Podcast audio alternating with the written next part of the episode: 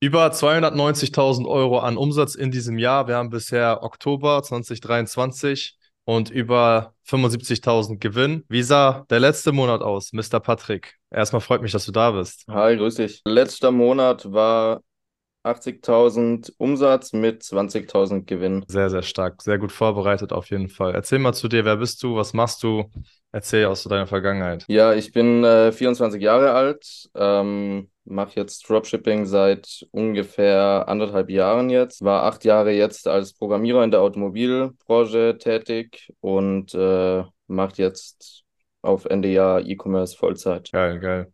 Was hat dich äh, bewegt, da das auch zu kündigen? Weil du hattest ja schon jetzt länger gute Profits und so weiter. Das war mental wahrscheinlich auch nicht so easy für dich, ne? Nee, eigentlich, eigentlich überhaupt nicht. Also ähm, du warst ja so schlussendlich der Grund, der gesagt hat, äh, mach's jetzt oder mach's nie. Ja, ich meine, irgendwann kommt man mal so an, an so ein Limit, da, da geht's dann nicht, äh, weil man halt am Tag so zwölf Stunden dann arbeitet. Und äh, ja, das geht mal so zwei, drei Monate, aber dann ist so ein Punkt erreicht, da muss dann eine Entscheidung her. Wie bist du, wie lange bist du allgemein im Dropshipping mit dabei? Also schon, also wir sind ja jetzt seit, habe ich gerade noch mal reingeschaut, 1.12. letzten Jahr 2022, also zehn Monate bist du jetzt bei uns mit dabei. Wie lange bist du allgemein im Dropshipping dabei? Ich habe im Juni 2022 habe ich angefangen. Eineinhalb Jahre dann, ja. Okay. Und was waren die Gründe für dich damals, dass du gestartet bist? Also es war so aus einer privaten Situation raus, äh, gesundheitlich dann und äh, ja, einfach mit dem Wunsch, äh, irgendwas halt zu verändern. Also einfach mal so, ein, so einen Sprung zu machen, dann was Neues. Also nicht, nicht auf diesem Level äh, zu bleiben. Aber was Neues, dann hättest du ja auch Pizza ausliefern können. Warum, ja. warum Dropshipping? Äh, was hat weil, dich da gereizt? So welche, welche Träume, sag ich mal, welche Vision? Du hattest ja wahrscheinlich auch die ganzen Kiddies gesehen, diese Millionen machen mit ein paar Klicks.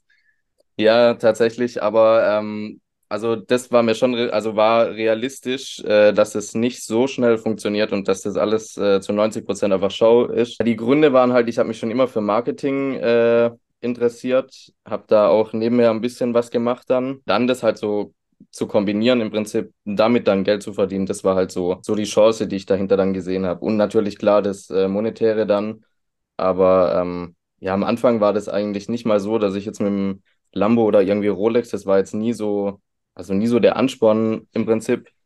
Äh, ja, es war einfach so der Wunsch nach Veränderung in Kombination mit Marketing also dein größter Wunsch war oder dein größter Antrieb war einfach etwas zu lernen, etwas umzusetzen, täglich daran zu arbeiten, was dir auch wirklich was bringt, quasi, weil Marketing dich interessiert hat, die Psychologie dahinter einfach, die Beeinflussung, würde ich jetzt mal behaupten.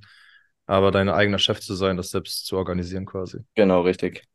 Okay. Was hattest du vorher so für Erwartungen im, im, zu Dropshipping gehabt, wo du gestartet bist, jetzt in Juni, Juli 2022?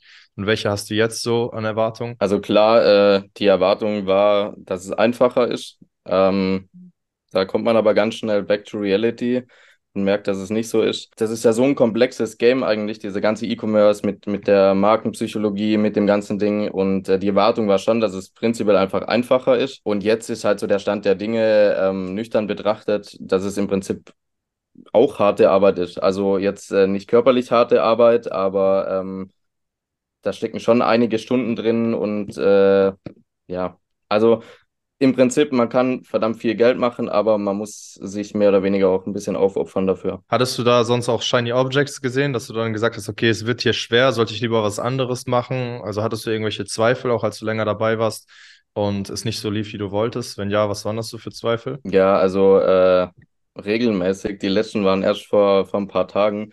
Ähm, ja, einfach so die Zweifel jetzt, äh, wenn mal irgendwie so Umsatz-Dropdowns kommen oder der Gewinn irgendwie sich verschmälert, ohne dass man jetzt irgendwo auf irgendwas Einfluss genommen hat, äh, dann überlegt man natürlich schon, woran liegt, macht es überhaupt jetzt noch Sinn? Wird es mal wieder so, wie es vorher war, so an den besten Tagen vom Umsatz und Gewinn? Aber ähm, schlussendlich bringt ja alles nichts äh, und man merkt dann auch, dass es, das ist so eine Berg- und Talfahrt im Prinzip. Also ähm, man hat da, oder anfangs hat man auch manchmal so eine Zeit, da macht die Kurve einfach nur so und äh, ja, irgendwann landet man mal wieder in der Realität, äh, dass es dann einfach auch mal wieder bergab geht, weil es kann nicht nur in eine Richtung gehen. Und also die Zweifel sind regelmäßig noch da. Aber was hält dich dann weiterzumachen? Also du hast ja irgendwelche Punkte, dass du sagst, ich höre doch nicht auf und äh, ich kriege das dann doch wieder gewuppt, dass es dann wieder hochgeht sozusagen. Also was, Was lässt sich deine Zweifel besiegen? Eigentlich, äh, ja, eigentlich schon mal das Wissen, dass ich es bis hierhin geschafft habe.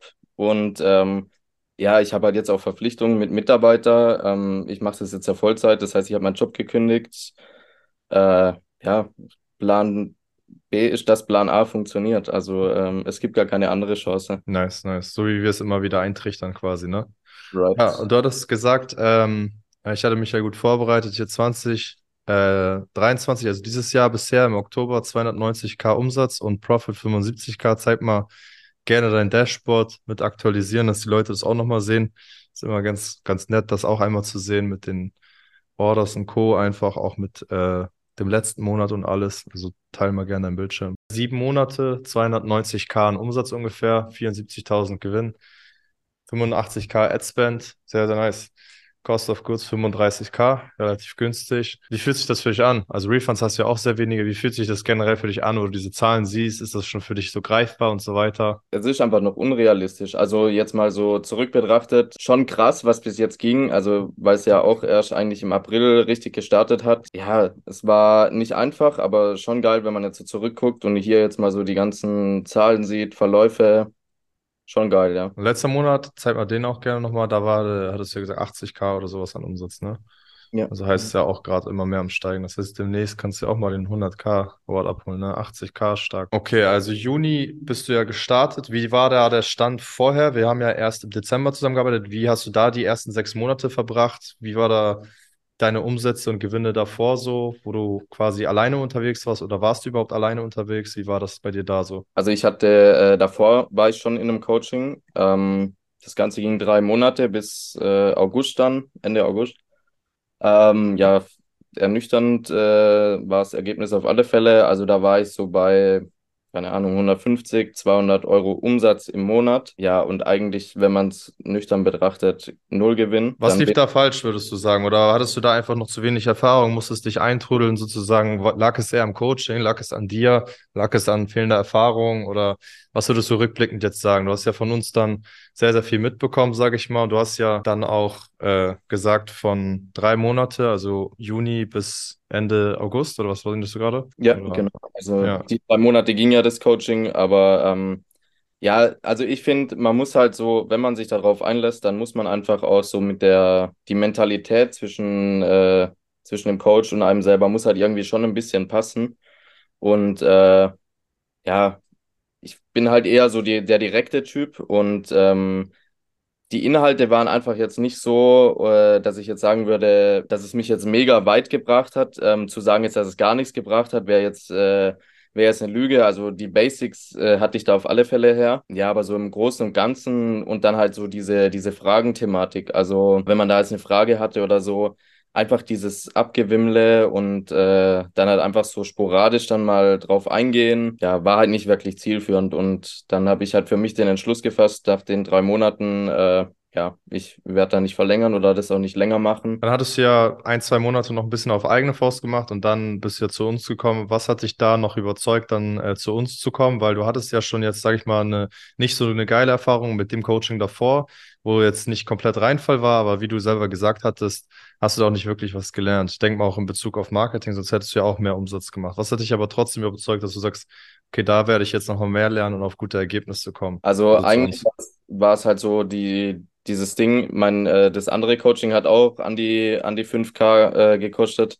Und dann war halt so der Punkt, mache ich jetzt nicht weiter, funktioniert das, also E-Commerce oder Dropshipping funktioniert das gar nicht, lege ich das Thema auf Eis, dann habe ich jetzt 5K im Prinzip komplett verballert.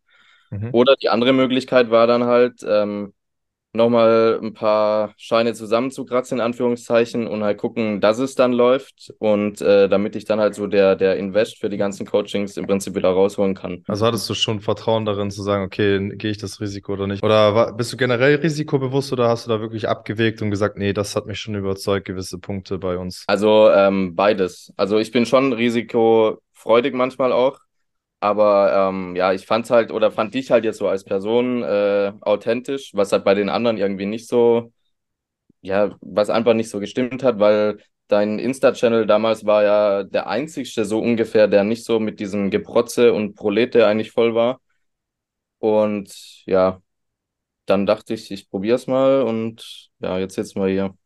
Ja, ja. Jetzt ist schon, jetzt ist mein Instagram schon ein bisschen prolliger geworden als Ja, damals, genau. oder? Ja, die Zeiten ändern sich. Genau. Was war, was waren für dich die größten Hebel aus der Zusammenarbeit, die größten Key Learnings? Auf alle Fälle der Live-Call Mhm. und ähm, dann halt mega wichtig das Feedback, auch äh, Produktsuche, auf alle Mhm. Fälle wichtig. Und jetzt dann halt zum Schluss auch äh, der Accountability Call, äh, Call, der hat schon nochmal gut was gebracht oder bringt Mhm. immer noch was. Und einfach so dieses, äh, ich finde, es ist einfach so wichtig, wenn man so ein Business startet, dass man, wenn man sich in manchen Bereichen nicht sicher ist, dass man einfach so jemand in der Hinterhand hat, wo man einfach mal kurz fragen kann, was hältst du davon? Wie soll ich das jetzt angehen? Wie würdest du von vorne starten, wenn du wieder von vorne starten müsstest mit deinem jetzigen Wissen? Also ich würde eigentlich nicht mal viel ähm, anders machen, weil jeder Fehler, den ich eigentlich so gemacht habe, der hat ja zum Schluss einen, äh, schon einen riesen Learning-Effekt. Man sieht den halt manchmal erst so ein bisschen später, ähm, aber prinzipiell würde ich eigentlich nicht mal viel anders machen. Jeder Flop, auch äh, produkttechnisch, war für irgendwas dann schon wieder gut und wenn es einfach nur als äh, Übung war, um Texte äh, zu schreiben, Creatives zu machen, ähm, Shopaufbau. Wie würdest du, wenn du jetzt in einer Parallelwelt einen Patrick hättest, der die letzten eineinhalb Jahre sich nicht zwei Coachings gekauft hätte, ne, da bist du auch beim ersten zum Beispiel ein bisschen auf die Schnauze gefallen sozusagen, dann hat es auch nicht sofort gefruchtet, sondern erst dann im April, sage ich mal. Wie würdest du aber den Parallel-Patrick-Universum-Typen quasi sagen, ey, hol dir auf jeden Fall ein Coaching, der sich die letzten eineinhalb Jahre kein Coaching geholt hat und sagt, ey, ich probiere es auf eigene Faust und ist immer noch am Rumpopeln mit 500 Gewinnen, 1000 Gewinnen im Monat. Was würdest du ihm sagen, so als Best Friend, als Seelenverwandter, dass ähm, er da vorankommt in seinem Business? Ich denke halt immer, man kann nur von denen lernen, die halt schon an dem Standpunkt sind, äh, auf, auf den man halt selbst möchte. Ich meine, darum kauft man sich ja Bücher von irgendwelchen Experten. Eigentlich muss man halt einfach von denen dann lernen. Ähm, ich, klar, ich will jetzt auch nicht behaupten, dass man das nicht ohne schaffen kann, aber man muss sich dann halt im Klaren sein, ob man dieses äh, Ziel dann halt so in ein bis zwei Jahren erreichen will oder ob man dann halt so keine Ahnung, drei bis vier Jahre dann halt da rummacht und halt immer noch auf einem anderen Level ist. Ich, find, ich finde, man muss da schon auch äh, ja, so gesund abwägen, äh, wem vertraue ich, wem vertraue ich nicht. Aber ich denke, es ist auf alle Fälle auch nicht richtig, von vornherein jedem äh, ja im Prinzip nicht zu vertrauen. Also äh, bei Ja. jedem denken, der will mir das Geld aus der Tasche ziehen oder so. Also Ja. Halt so mit einer gesunden Abwägung dann. Also einfach gesunder Menschenverstand, kritisch rüberschauen und einfach auch kritisch ehrlich zu sich selbst sein, dass man gewisse Sachen noch nicht geschafft hat oder noch nicht kann und dann einfach auch offen für Neues sein, lernbereit quasi. Ja, genau. Und sich halt auch nicht so von, äh, ich sag mal jetzt so von Screenshots oder so, ähm, man, bei dir weiß ich ja jetzt, dass sie echt sind, ähm, aber man, ich habe das am Anfang auch häufig erlebt, da, da lebt man dann so in so einer Bubble und guckt sich da die ganzen Insta-Stories durch und sieht halt wieder, okay, der hat heute 3K Gewinn, der hat heute 500 Gewinn, ähm, die Hälfte davon ist safe überhaupt nicht real.